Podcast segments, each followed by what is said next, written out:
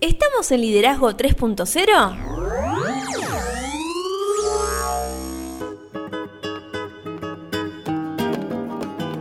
Bienvenidos a Liderazgo 3.0, un espacio que crece día a día y en el que analizamos un tema poco trabajado como es el liderazgo. Quienes conformamos este espacio comprendemos que el liderazgo es un concepto que cambia vidas y lo hacemos con el fin de agregarle valor a cada uno de ustedes, nuestros oyentes. Quien les habla, Lorena G. Stolz y me acompaña el señor Beto S. ¿Cómo estás, Beto? ¿Todo bien? ¿Vos, Lore?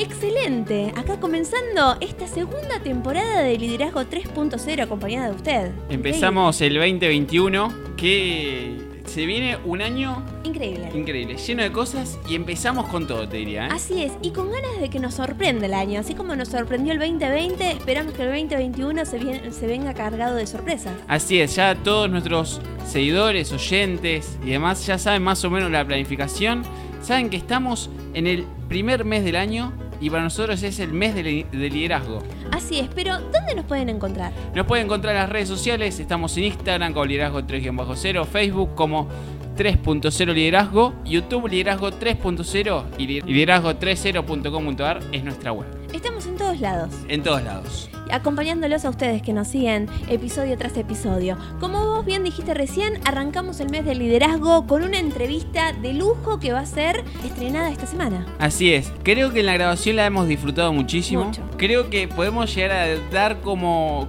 para que la gente se dé cuenta cuánto lo disfrutamos, terminamos la entrevista y seguimos hablando con nuestro entrevistado dos horas más. Lo que pasa es que a nosotros nos gusta hablar acerca de eso que nadie habla. Así es. De esos temas que en algunas ocasiones se consideran tabú, lo hemos dicho en el último episodio del año pasado. Hablamos del tarot, o sea, relacionamos el tarot con el liderazgo. Relacionamos el tarot y después terminamos hablando del diseño gráfico y demás. Pero ¿a quién entrevistamos? Hablamos con Cristian Jesús Terán Oviedo, él es tarólogo, investigador en simbología universal y lo van a poder escuchar este miércoles a las 6 de la mañana en formato podcast, 21 horas en nuestro canal de YouTube Super Estreno. Me encanta, me encanta. Ya, ya quiero que sea miércoles. Pero bueno, ¿qué te parece si arrancamos con el mes del liderazgo y arrancamos con este episodio? Vamos con todo entonces. Así es, empecemos desde la base del liderazgo. Podemos definir que el liderazgo puede entenderse desde tres dimensiones diferentes. Así es. Nosotros lo que vamos a intentar hacer este año es empezar a acomodar un poco todo lo que hicimos el año pasado. Así es. Y cuando alguien me dice, háblame de liderazgo o qué características tiene que tener un líder, lo primero que se me viene a la mente es la palabra liderazgo. Así es. Que básicamente es la acción que hace cualquier, que lleva adelante cualquier líder, pero como vos dijiste, se puede entender desde tres dimensiones. Así es. Una de las dimensiones desde las cuales nosotros podemos empezar a comprender al liderazgo es desde la dimensión de las características de las personas. Así es, porque cuando uno analiza o piensa en un líder, básicamente dice, ¿qué características tiene que tener un líder o una persona para que clasifique como líder? Claro. Entonces, yo te diría que alguna de las características puede ser, por ejemplo, la facilidad para establecer relaciones interpersonales constructivas. Y otra cosa que es muy importante, nosotros hemos dicho mil veces que el liderazgo es influencia. Sí. Y entonces un líder claramente tiene que ejercer una influencia significativa independientemente de la jerarquía que se ocupe. Así es, lo hemos dicho varias veces el año pasado. Así es. Por lo tanto, también otra de las características a tener en cuenta es el atributo de la posición. Acá es, seminaramente hemos hablado mil veces, yo soy recontra... Hay cosas que no van a cambiar. Este año cambiaron, cambian muchas cosas. Usted empieza a tener la conducción de este gran espacio. Cambió nuestro logo, cambiaron nuestras redes, pero hay Cambiamos cosas... nosotros, todo cambia. Así es, pero hay cosas que no cambian. Por ejemplo, yo voy a seguir hablando sobre los niveles de liderazgo porque es algo para mí básico. Y lo que es el atributo de una posición surge a partir del ejercicio de determinadas funciones dentro del organigrama. Es el nivel 1 del liderazgo que es el nivel de la posición. Sí. Y la persona que ocupa una posición particular, lo hemos mil veces dicho acá, no necesariamente es un verdadero líder. Así es. Y la última dimensión a tener en cuenta para definir el liderazgo es desde una categoría de conducta. Así es, porque se determina mediante la forma en la que una persona es percibida como un líder por otros. Claro. Hay alguien que ha dicho por ahí que si vos te crees un líder y cuando te das vuelta no hay nadie que te esté siguiendo, Mm. simplemente estás dando un paseo. Sí, algo, más, algo mal estás haciendo. Así es. Así es. Pero bueno, metámonos en las funciones del líder. Una de las principales perspectivas del liderazgo es aquella que se refiere a este como un orientador, como un guía de equipo en el trabajo. Así es. Te diría que cuando alguien piensa en, eh, o mejor dicho, cuando alguien dice, vos tenés que ser líder, lo primero que uno naturalmente piensa a, a pensar, o se, se pone a pensar, es cómo puedo llevar adelante el equipo. Y esto requiere del desarrollo de los hombres del equipo y no del desarrollo del equipo de los hombres. Claro.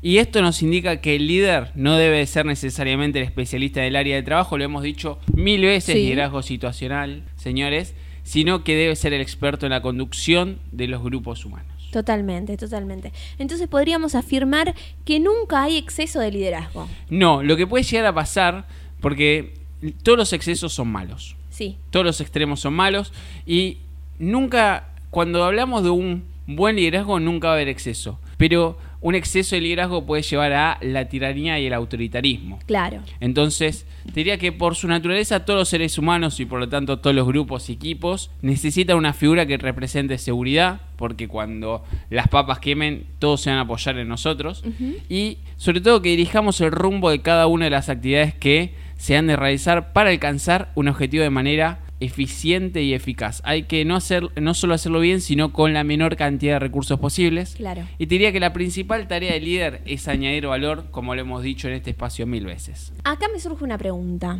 A veces en la vorágine de estar siempre trabajando, de estar atento a todas las cosas, ¿puede ser de que nos excedamos? Totalmente, siempre. ¿Y qué pasa? ¿Se puede devolver? Tranquilamente.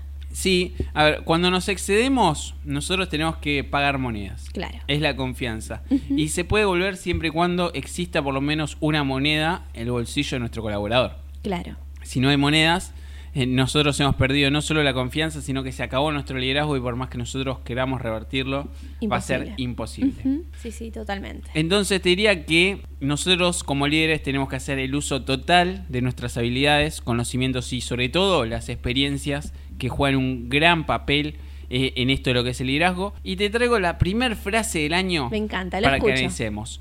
Albert Einstein decía que dar el ejemplo no es la principal forma de influir en los demás, sino que es la única. Totalmente. Siempre hay que dar el ejemplo. Así Todo es. empieza por nosotros. El líder debe ser la primera persona del equipo en estar consciente de que el trabajo no es una carga ni un castigo.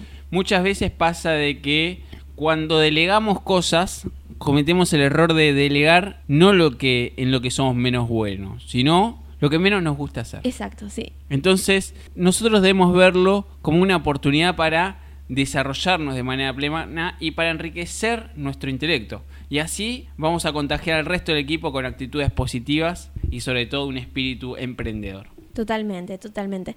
Más allá del líder, cada persona posee valores y creencias distintas y mismas también a la vez, ¿no? Que generan diversas formas de percibir la realidad que nos rodea. Así es, y eso lo vamos a hablar mucho este año. Por ejemplo, ya está bien que tenemos la primera charla, Tarot 3.0, pero en el mes de febrero, como ya todos saben, vieron todos el calendario, vamos a hablar de la inteligencia emocional. Así es. Y algo que a mí me gustaría que le, le preguntemos a nuestro invitado del mes de febrero cuando hablemos de esto es cómo cambia la realidad cuando lo vemos con diferentes prismas. Totalmente. Porque hoy, por ejemplo, estamos enfrentados en esta mesa, usted y yo, y mi realidad es totalmente distinta a la, a la, a la que tengo yo en este momento. Sí, por más que estaríamos al lado, tendríamos perspectivas totalmente diferentes.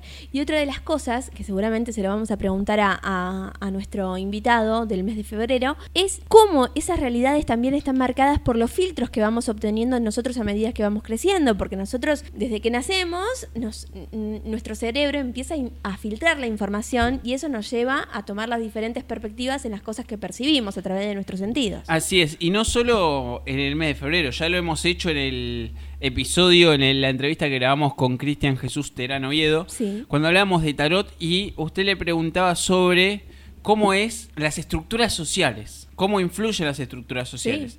Y a nosotros... O sea, eh, nacer en una cultura y nacer en otra. Así es, es un tema que me gustaría que nosotros con la seriedad que tiene este espacio lo traigamos a la mesa y lo charlemos y que no le escapemos a esos temas. No, no, y, y lo interesante que es romper matrices. O sea, porque generalmente nosotros estamos construidos por matrices de aprendizaje. O ¿Y sea que usted me quiere decir de que este año vamos a seguir rompiendo paradigmas. Sí, sí, sí, totalmente. Siempre, sí, sigamos rompiendo. Es que el mundo debería ser eso, debería estar abocado a, a romper paradigmas, a romper estereotipos, ¿no? Para mí es eso. Pero bueno, por eso vamos a hoy hablar de tres tipos de actitudes que tienen los colaboradores referido a estas realidades que perciben según la perspectiva que cada uno tenga. Claro. Así. La primera es una actitud dependiente. Así es, porque muchísimas personas buscan el- hacer el mínimo esfuerzo para cumplirlo con lo, simplemente con lo que se le pide. Claro. Y claramente no van a demostrar ningún tipo de iniciativa, ni creatividad, ni disposición, ni mucho menos nada que se le parezca.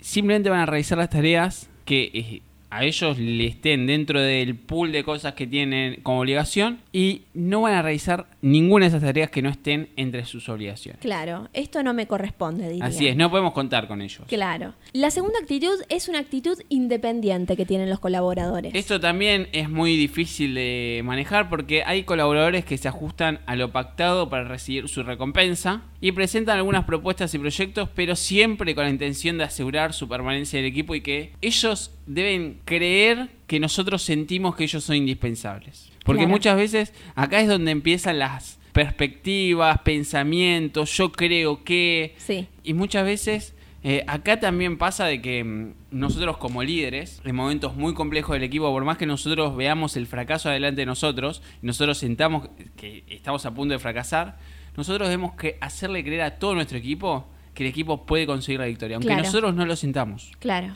Porque una persona cuando está inflada por esa ánimo de o ese hambre de, de De ganar, éxito, de sí. éxito, puede más. Sí. Y capaz que nos podemos llegar a sorprender de los resultados que vamos a conseguir. Sí. Y ahí qué loco, ¿no? Actúa nuestro cerebro en esa... Totalmente. los- la- las reacciones químicas Es que todo psicológico. Sí, sí, es todo, todo, todo viene de la cabeza, sí. Todo lo, lo que nos proponemos es según la actitud que nosotros tengamos con nuestro cerebro.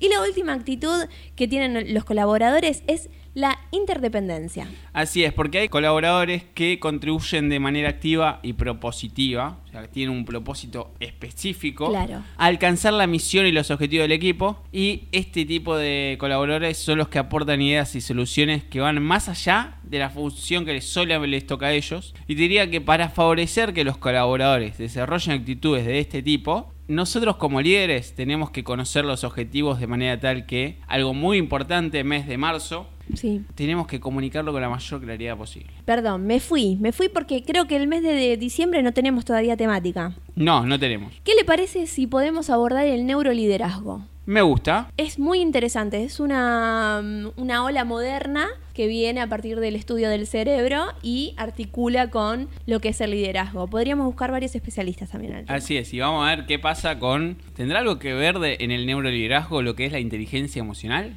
Mm, espera hasta diciembre. Ya tengo más preguntas, mucho, falta un montón, sí. Recién empezamos el año, primer episodio, y usted me está pidiendo que vaya a buscar la respuesta de diciembre. Una cosa Pero increíble. bueno, usted tiene el calendario todo ya armado. Entonces, para reflexionar, para si usted también piensa un poco, Lo escucho. le traigo una frase de Peter Drucker, que claramente Peter no se podía perder No. este primer episodio, que él escribió lo siguiente sobre esto que hablamos sobre los colaboradores. El dinero es tan importante para el trabajador del conocimiento como para todos los demás, pero no lo acepta como el criterio definitivo de valoración, pues no considera el dinero como sustituto del desempeño profesional o del logro.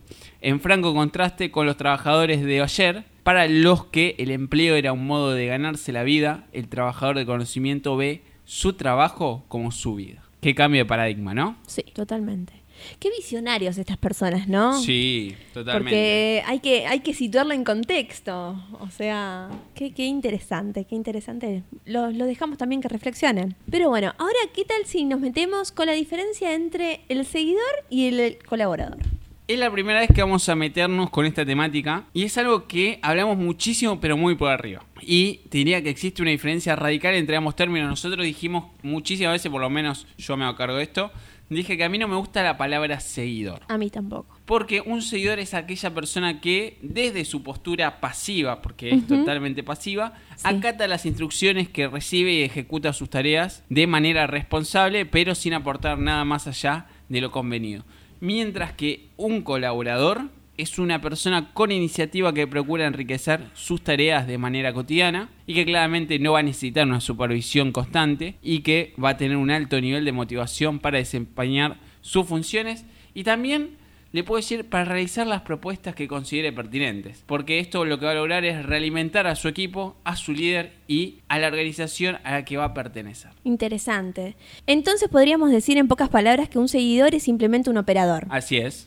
Mientras que un colaborador puede llegar a desarrollar a través de, de la práctica, de la observación y la realimentación adecuada todas las habilidades necesarias, a su vez, convertirse en el líder de su propio equipo. Así es.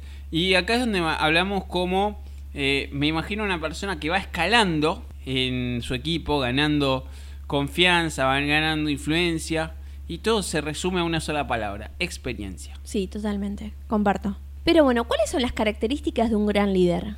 Acá vamos a hablar de Rudolf Giuliani, quizás sea alguien desconocido para todos ustedes, él le tocaba ser el alcalde de Nueva York durante los atentados terroristas del pasado 11 de septiembre del 2001 a las Torres Gemelas, un atentado que todos hemos conocido. Sí. Y determinó que existen 15 características que determinan, conforme a la respuesta de muchos ciudadanos frente a la tal catástrofe, quién puede ser señalado como un gran líder. Y hoy los invitamos a todos ustedes que las repasen junto a nosotros. Una de las principales características es ten creencia firme y comunicarlas. Así es, porque debemos desarrollar la capacidad de comunicar ideas de manera clara y objetiva para que nuestros colaboradores sepan exactamente qué es lo que deben hacer y por qué deben hacerlo y sobre todo para qué deben hacerlo, porque esto muchas veces es el motor para que los colaboradores nos den una mano y que lleven adelante sus tareas de la mejor manera. Me encanta. Yo te lo resumiría en qué, por qué y para qué. Así es. Increíble esas, esas preguntas. Pero bueno, también otra de las características es acepta tu responsabilidad. Porque debemos convertirnos en el ejemplo para los demás de manera que tengan un modelo a quien seguir y superar. Así es. También estudia, lee y aprende por tu cuenta.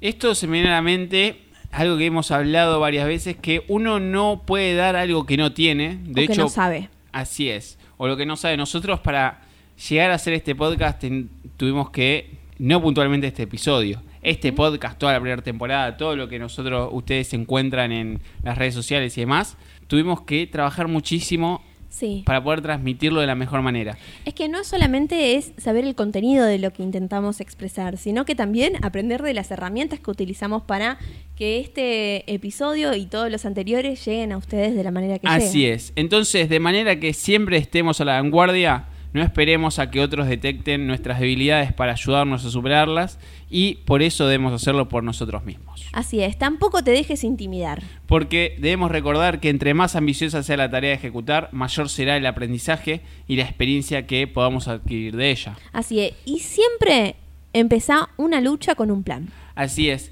Qué importante es planificar, ¿no? Sí. Lo hemos dicho mil veces y es muy importante que siempre estemos preparados para el corto, el mediano y el largo plazo y quien no sabe a dónde va, no sabe qué camino debe tomar, por lo tanto es muy probable que jamás llegue. También tenés que este, establecer prioridades. Primero lo importante, luego lo urgente. Esto lo hemos hablado en la matriz de Eisenhower, que él dividía entre lo importante y lo urgente. Entonces debemos aprender a establecer prioridades. Mirá los temas que estamos tocando, ¿no? Son todos temas nudos de liderazgo y son muy importantes. Siempre debemos tener en mente que no todo lo que está relacionado con nuestro objetivo principal es lo que requiere de una solución inmediata. Así es. Y nunca se deben descuidar los pequeños detalles. Así es. Lo hemos dicho que en los detalles está, está lo más importante, ¿no? Y en la gran mayoría de las ocasiones dejamos de ver lo que es realmente importante y te diría que nunca tenemos que dar nada por hecho. Jamás. Jamás. Y acá con la siguiente característica me fui a una profesora. Que siempre nos, nos atormentó durante cuatro años diciendo, ¿para qué? ¿Para qué haces esto? ¿Para qué? ¿Por qué? Porque todo lo debes organizar en torno a un propósito. A mí se me viene a la cabeza otro profesor que te, él te decía encerar, pulir. Claro. sí. Y yo decía encerar, pulir, yo vengo a aprender karate acá. Y después decía, bueno, enseñame a encerar pulir. No, no, no te agaches, enseñame a encerar pulir. Y al final te enseñaba karate. Sí. Qué grande, señor Miyagi, ¿no? Pero más allá del objetivo que representa lo que se espera que hagamos, es esencial determinar y comunicar por qué es importante que nuestro equipo de colaboradores realice una tarea en particular. Totalmente. También debemos asumir todas las responsabilidades. Así es, esto es muy importante. Lo hemos hablado también mil veces. Y como líder debemos hacer frente tanto al éxito como al fracaso. Sí. Y acá se me viene a la mente lo que yo he dicho mil veces. Yo particularmente soy una persona que cuando mi equipo tiene éxito, pocas veces eh, me vas a ver en la foto del éxito. De hecho, para mí es un logro de ellos más allá de que yo haya estado en la oscuridad moviendo los hilos. Y cuando el equipo tiene un fracaso, yo soy el único que aparece en esa foto. Porque me hago totalmente responsable de que el equipo no haya llegado a su máximo potencial porque yo soy el líder. O sea, no, no, como líderes no sirve de nada, no generamos nada positivo echando la culpa a terceros, porque Así nosotros somos líderes y los responsables. Entonces, el éxito debemos compartirlo con nuestros colaboradores de manera abierta y honesta, mientras que el fracaso se supera mediante la comunicación y el diseño de nuevas estrategias en las que todos los involucrados obtengan posibilidades de claramente superación personal y profesional para la próxima no fracasar. Es que nunca caminamos solos en esta vida. Así es, jamás. Jamás. Otra de las características a tener en cuenta es que la clave del éxito consiste en rodearte de gente excelente. Esto es muy importante también, porque ser el líder no significa que seas la persona que más sabe acerca de un tema en particular, sino que significa que sos la persona que sabe orientar los esfuerzos de diversos especialistas, por decirlo de una manera, para generar sinergia, cohesión y un intercambio de conocimientos, habilidades y experiencias que el único que va a salir beneficiado es el equipo. Y esta próxima característica es muy interesante, porque al escoger a los miembros de tu equipo no debes dejar impresionarte por sus estudios. ¿Cuántas personas se Sí. creen que se llevan el mundo por delante por un currículum? Sí, Y- tengo tantos títulos, especializado en no sé qué, No, no, sé pará, pará. cuánto. Yo me estoy por certificar en coach ontológico. Y vos lo mirás Sí. y decís, buenísimo. ¿Y cuál es el qué significa liderazgo? ¿Cuál es tu Eh, habilidad con respecto al tema? Claro, ¿para qué estudias lo que estudias? Sí. Y te miran como, eh, soy un padre genial. Y vos decís, pero una cosa no tiene nada que ver con la otra. Pero bueno, no nos debemos ja- dejar llevar por los currículums, sino por los logros concretos que hayan obtenido a lo largo de su vida, tanto a nivel personal como profesional. ¿Qué Así conseguiste más que ser nadie en una organización que te trata como nadie? Sabe que lo extrañé, ¿no? En este periodo de vacaciones. No, eh, volví recargado, me hizo sí, sí, bien. se nota, se me nota, hizo se bien nota. las dos semanas de descanso, me hizo bien. Va, descanso. Creo que trabajé más en esas dos semanas que el resto del año, pero no importa. Bien, otra de las características es que no debemos hacer promesas en vano. Porque debemos actuar con honestidad y sinceridad, nuestra palabra debe ser un documento y comprometernos únicamente con aquello que podamos cumplir. Para que a su vez nuestros colaboradores se comporten de la misma manera con nosotros y con el resto del equipo. Así es. Tu mayor virtud debe ser la lealtad. Qué importante. Hemos tenido. Hoy viene con ganas de contar confidencias. Bien. En estas, en estas mini vacaciones que tomamos, tuvimos la posibilidad de almorzar con Pablo Palma. Así y es. En una de las charlas, le mandamos un saludo, ya que está, seguramente está escuchando esto. eh, él decía: Yo prefiero a alguien que me sea leal a alguien que se las sepa todas. Entonces, esto significa defender a nuestros colaboradores aún frente a los errores y al fracaso, de manera que encuentren en nosotros a una persona confiable en la que se pueda apoyar para alcanzar óptimos niveles de desarrollo personal y claramente el profesional. La veo muy risueña hoy, no sé qué le pasa. Es que me causa risa porque no dejamos de hablar de liderazgo ni siquiera en reuniones. Es que es así, cuando alguien tiene el liderazgo o cualquier tema en el ADN, habla de eso todo el tiempo. Así Usted, a mí me pasó hablando con el arquitecto, con el arqui. Sí. Otro, le mandamos un saludo ya que estamos y estamos mandando saludos. No, nos juntábamos y demás, estábamos tomando una cerveza antes que cierren, era temprano, igual, con distancia social, él con su vaso, yo con el mío, al aire libre, todo, todo Claro, legal. Sí. Y todo lo, nosotros, él lo relacionaba con la arquitectura y yo con el liderazgo, y es lo más normal del mundo. Sí. Bueno, ahí tenemos las pasiones de cada uno. Así es. Hay que estar presente física y en el lugar apropiado y en el momento y en los momentos difíciles más que nunca. Esto es también muy complejo porque más de uno se borra en los momentos difíciles. Perdóname por nuestra altura, pues te dice, andala, te En necesitaba en el momento En las difícil. fiestas de fin de año, Claro. ¿Cuánta sí. gente se enojó porque sus encargados se fueron dos horas antes de terminar la jornada laboral? Es un momento difícil. Todos nos queremos ir a nuestras casas. Un sí, y es más fácil estar en los buenos momentos y cómo odio a todas esas personas que me saludan para mi cumpleaños. No me saludes si no estuviste en todo el año. Pero el Facebook tiene la culpa. No sé cómo desactivar la fecha de cumpleaños de Facebook, pero bueno, el buen líder no sale corriendo cuando se presenta un problema, sino que encabeza el- al equipo para que se dirija exactamente hacia el punto de partida para superar cualquier obstáculo. Y por último, los miembros del equipo no son elementos que se cambian a la primera crisis. Esto es también muy real y hay mucha gente que lo hace esto. Sí. Y como líderes, nuestra función principal es ayudar a, a cada uno de nuestros colaboradores a superar sus debilidades y a reforzar sus fortalezas. Es que en los momentos de crisis es donde más nos damos cuenta de eso. Sí, totalmente, totalmente. Y en esos momentos son donde uno realmente se da cuenta de lo que valen quienes nos rodean. Y yo los invito a que no lamenten porque el, el ser humano tiene el don, porque es un don que tenemos, de darse cuenta de lo que, lo que tiene cuando lo pierde. Sí, O del valor de lo que tiene cuando lo pierde. sí. Y de aferrarse más de las, de las debilidades cuando caemos en los momentos de crisis que fijarnos en las fortalezas que tenemos cada uno de nosotros. Totalmente. Y ese creo que es un gran error, que nosotros caminamos nuestra vida apuntalando nuestras debilidades. Yo lo he dicho muchas veces. Si tenés a una. Si vos sos muy bueno en algo, ¿por qué no lo explotás? Claro. No, no pierdas tiempo, porque es perder el tiempo, en las cosas que no te gustan y que no sos bueno. Busca a alguien que, lo- que sea bueno y que le guste hacer eso. Sí. Liderazgo situacional.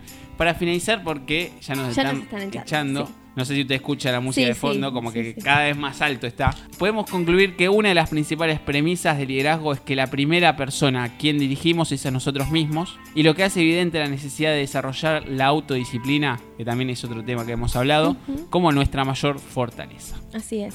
Es que somos los más críticos, creo, nosotros mismos, ¿no? Con, el pequeño yo que decíamos el año pasado.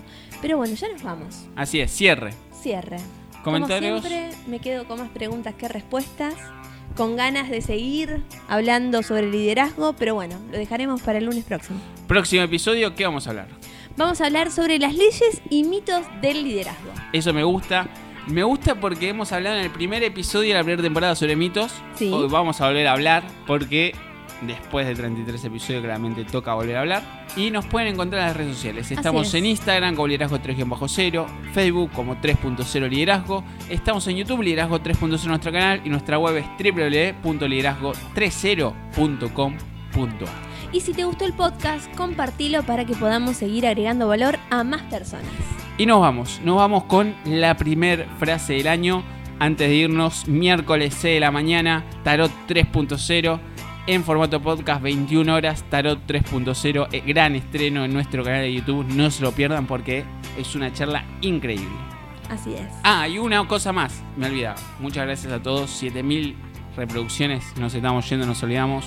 Antes de decir la frase, voy a adelantar alguna frase que, que nos va a decir Cristian el día miércoles. Vivamos el presente y disfrutémoslos y crezcamos en el presente. Así es. Así que muchas gracias y que tengan un excelente lunes y una mejor semana. Así es. El liderazgo es la capacidad de transformar la visión en realidad.